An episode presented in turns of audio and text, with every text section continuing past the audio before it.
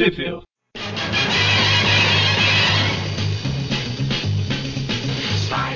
Isso aí, galera. Estamos começando mais um Trip View. Eu sou o Vic. Eu sou o Magari. Eu sou o Mônio. E hoje nós vamos falar sobre a primeira revista mensal do Homem-Aranha, Amazing Spider-Man número 1. Antes de começar a falar sobre essa revista, só uma observação sobre o último Trip View que a gente gravou. Eu descobri hoje que a Amazing Adult Fantasy número 13, ela saiu no Brasil. Assim, na verdade deve ter outras que saíram também, mas essa foi a única que eu vi, saiu pela Block lá naquela numa revista chamava Capitão Mistério apresenta, uma coisa assim. Só de curiosidade. Sempre válido. Uma curiosidade retcon. então, a Amazing Spider-Man número 1, como eu disse, foi a primeira revista mensal do Homem-Aranha. É... A gente comentou no último Trip View que a Amazing Fantasy 15 foi a última, né? A última, a última edição da revista. E eles não sabiam que o Homem-Aranha ia fazer sucesso como ele fez. Então, em março de 1963, ou seja, sete meses depois do lançamento da Amazing Fantasy 15, saiu a Amazing Spider-Man número 1 e ela tinha duas histórias. A primeira história ela chamava Spider-Man, né, o Homem-Aranha, e a segunda Spider-Man vs The Chameleon, né, Homem-Aranha versus o Camaleão. Então ela começa como normalmente acontecia antigamente com um resumo da história anterior. Aqui acho que é válido porque afinal a outra revista saiu sete meses atrás. Ninguém podia garantir que boa. alguém tinha lido ela. Que é engraçado que eles fazem um resumo da história anterior, mas em momento nenhum eles citam que o tio Ben morreu por causa do egoísmo do Peter lá. É, é na, na, tradução aqui que eu tenho, ele fala: Mas enquanto eu estava ocupado me apresentando, o tio Ben foi assassinado por um ladrão armado que ele surpreendeu em nossa causa. Eu não falo que foi ele que deixou. Já manipulando a audiência desde aquela época. Então, aí depois desse resumo de uma página, a história começa de verdade com o Peter já demonstrando o que viria a se tornar no resto dos anos problema de dinheiro, a tia May tentando arrumar dinheiro sozinho, ele se preocupando em como pagar as contas. E o Jameson metendo pau nele no jornal, né? É, na estreia do Jameson. Que aliás é Oi? é por causa, por causa dessa primeira editorial do Jameson contra ele que ele. O, o show dele acaba cancelado. Mexe com a opinião ah, é pública. Verdade. O engraçado nessa história aí é que o Peter tá revoltado lá, que a tia May tá devendo, a opinião pública tá contra ele, não sei lá o que e tal. Aí ele pensa, né, vou ter que começar a roubar de noite. Aí no outro dia, aí ele, ah, mas eu vou ali assistir o lançamento da nave do James, sabe? a, Vai saber o que aconteceu. A revolta dele, é, a revolta toda dele no, na noite anterior acaba de manhã, né? Ele fala, é, ah, vai, deixa pra... vai saber o que aconteceu entre uma história e outra. É, verdade. Aqui mostra bem que o Jameson começa a pegar no pé do Homem-Aranha mais por causa de ciúme, porque o Aranha começa, tava começando a se tornar mais popular que os que ele considerava herói de verdade, como o filho dele que era o astronauta, o John Jameson. É, sim. Naquele desenho lá de, de 94 tem uma cena parecida, vocês lembram? É, é quando o... o Jameson volta do... É contra o uniforme negro. Isso. Isso. Que é o que eu achei que eles iam fazer no terceiro filme, porque no segundo mostra o filho do Jameson, né? Como astronauta. Pois é, mas eu acho que eles podiam ter usado no filme porque é um link tão perfeito, foi tão bem colocado. Pois é. O desenho teve uma solução fantástica nessa história. Eu achei que ia acontecer justamente isso. Ele ia voltar, o James ia estar voltando do espaço, ia ter um problema, o Homem-Aranha salvava e o simbionte grudava nele. Ao invés dele estar no parque, o simbionte convenientemente cair do lado. Ah, eu acho muito mais crível um meteoro com o simbionte cair do lado dele. Tão, tão incrível quanto o cara que ele deixou escapar lá no meio da cidade e assaltar exatamente a casa dele. Verdade. Mas aí, basicamente o, o que acontece é que ele salva o filho do, do Jameson, acha que a opinião pública vai mudar, né? Que, aliás, é uma cena fantástica ele salvando o filho do Jameson. Quebram todas as leis da física naquele resgate. A física não tinha é. sido inventada ainda. Típico das histórias é, daquela época, né? Verdade. É uma inocência que hoje em dia não tem mais. Pois é. é. Mas aí ele, ele salva o Jameson, o, o John Jameson, e. Acha que tudo vai ficar bonitinho pro lado dele agora. Mas aí a hora que ele vai, acorda no outro dia e vai ver o jornal, o, o idiota Jonah Jameson lá publicou de que o Homem-Aranha que causou o acidente para aparecer na mídia como herói. Né? Pra variar, o pessoal acredita. Aí a primeira história basicamente é isso, né? É mais pra apresentar o Jameson mesmo. E pra mostrar que lançamento de foguete tem a segurança de um soldado armado. Isso é verdade. E não tem pré-teste nenhum, né? A hora que a nave decola, uma peça solta. Revisão de segurança pra quê? então é a segunda história, justamente a estreia do Camaleão. Quem diria, né? O primeiro grande vilão da Aranha foi o Camaleão. A segunda história começa o Aranha fazendo algo genial, que é justamente tentar uma vaga no Quarteto Fantástico, visando um belo salário.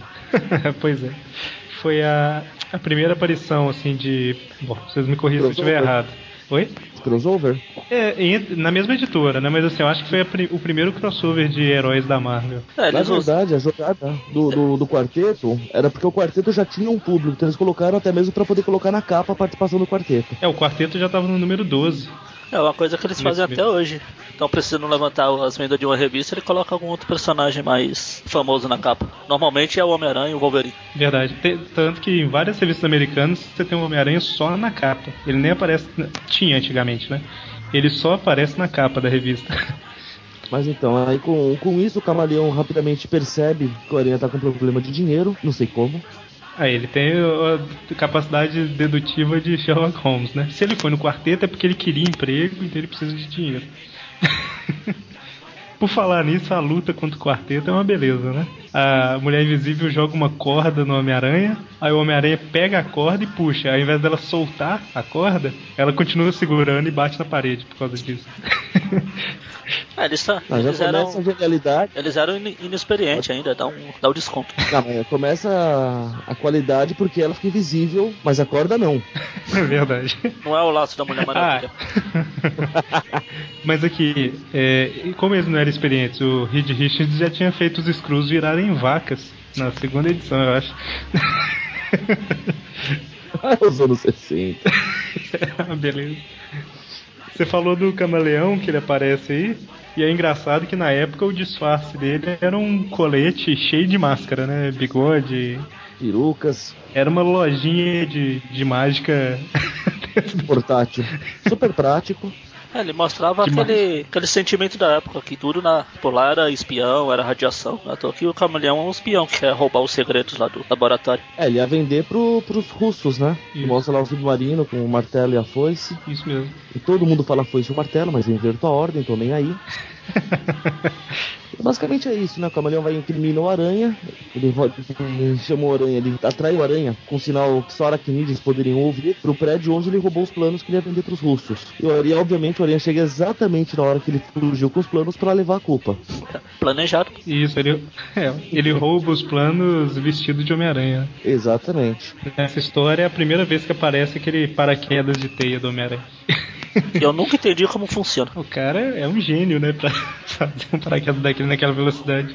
Não, mesmo assim, não tá cheio de buraco. Ele molda um paraquedas. Lógica, a gente não vê por aqui. Mas aí no final das contas ele captura o camaleão, volta lá pra base onde os planos foram roubados, né?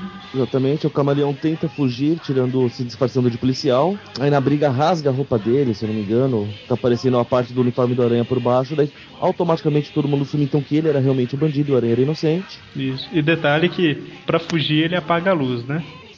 Ele, assim, tem, tem, convenientemente tem um botão do lado dele que a hora que ele que, uma alavanca do lado dele. A caixa de fusíveis. Pois é. A hora que ele que ele abaixa a alavanca lá, o botão não sei, apaga todas as luzes.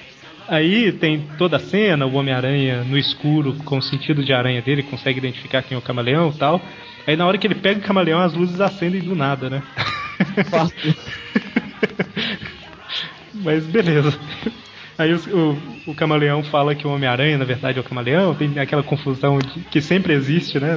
Nesse tipo de história. No final das contas, o Homem-Aranha acaba fugindo e eles capturam o camaleão por causa disso que você falou. A roupa dele estava rasgada. rasgada. Aí termina a história com o quarteto lendo o jornal e na dúvida se o Aranha vai ou não ser virar bandido. E o Homem-Aranha, como sempre, pensando que ninguém, ninguém me ama, ninguém me quer. É mesmo, né, cara? O Aranha foi o primeiro super-herói emo da história. Ó oh, céus, ó vida. Aí no, você tem uma página extra no final da história que mostra a, as possibilidades da teia, né? Aí eles usam o Quarteto Fantástico como exemplo, falando que a teia com um centímetro seguraria o coisa, um centímetro de espessura. É, a fórmula dela é 90% anti-inflamável, então poderia conter o tocha humano até uma certa temperatura. Ela é elástica, a teia, né, mas não tanto quanto a, o seu fantástico. E é, como não tinha nada para mulher invisível, eles colocaram que a teia dissolve uma hora. Ou seja, ela desaparece. Mas aí foi a primeira revista que esclareceu algumas coisas. E também falou que com a teia ele consegue fazer eles enumeraram aqui escudos, paraquedas, redes, é, barreira, né? Por exemplo, vai passar um carro, a teia segurar o carro. Olha só os próximos. Esquis. aí tem um Homem-Aranha com uma teia em forma de esqui no pé. Botes. Aí, o Magaren, você falou que a teia era toda furada? Ah, pois é. bastões, bastões, bolas ou uma cola adesiva, que seria a teia mais líquida, né? Assim, formato natural dela. É estranho, porque em contato com o ar ela não começa a expandir automaticamente? Ah, sei lá. Esses ajustes malucos do lançador de teia dele, que convenientemente some embaixo do uniforme, né? Ah, pois é, eu lembro até uma história que ele. Eu não lembro quem é o vilão, que era meio idiota. Que ele fala que, tipo, o cara vence ele, ele é não, você me venceu, parabéns, tá aqui, ó. Todo mundo que me vence ganha um cartucho de teia. cara, eu não vou cair nesse golpe, estoura no meio. Rapidamente o cara está envolto numa bola de teia gigante. Mas aí o. Então, assim, é, as histórias basicamente são essas. Por mais, assim, infantil que seja tal, na década de, é da década de 60, né? É o tipo de história. E ela apresentou personagens importantes, né? Que, no caso, Jonathan Jonah Jameson, Camaleão. O, o Camaleão também, que depois ia voltar juntamente com o Craven, né? John Jameson Jr. Isso. E assim, a revista no Brasil, como são duas histórias, algumas, é, normalmente elas não saíram juntas, não. Em algumas revistas sim, em outras não. Então, assim, a primeira história, você pode encontrar ela na Homem-Aranha 1, da editora Ebal, abril de 1969. Na verdade, você não pode encontrar muito bem, não, porque é difícil encontrar essa. Mas tá lá. Homem-Aranha 58 da Ebal, que saiu em 74. É, Homem-Aranha 1 da Block, que é mais difícil ainda, saiu em 75. É mais nova que Homem-Aranha da Ebal, mas é mais difícil de encontrar. Origens dos Super-Heróis Marvel número 2, Spider-Man Collection 1 e Biblioteca Histórica Marvel Homem-Aranha 1. Isso é a primeira história. A segunda, ela também saiu no Homem-Aranha 1 Debal, também saiu no Homem-Aranha 58 Debal. Na Block, ela saiu no Homem-Aranha número 4. Pela editora Abril, ela saiu na Teia do Aranha 51. Spider-Man Collection 1 e na Biblioteca Histórica Marvel Homem-Aranha número 1. Talvez saiu mais algum, mais revistas, né? Gente que não lembra aqui agora. Bom, então essa foi a Amazing Spider-Man número 1 e até o próximo Trip View. Ignored. Action is his reward to him. Life is a great big day. Wherever there's a hang, you'll find a Spider-Man.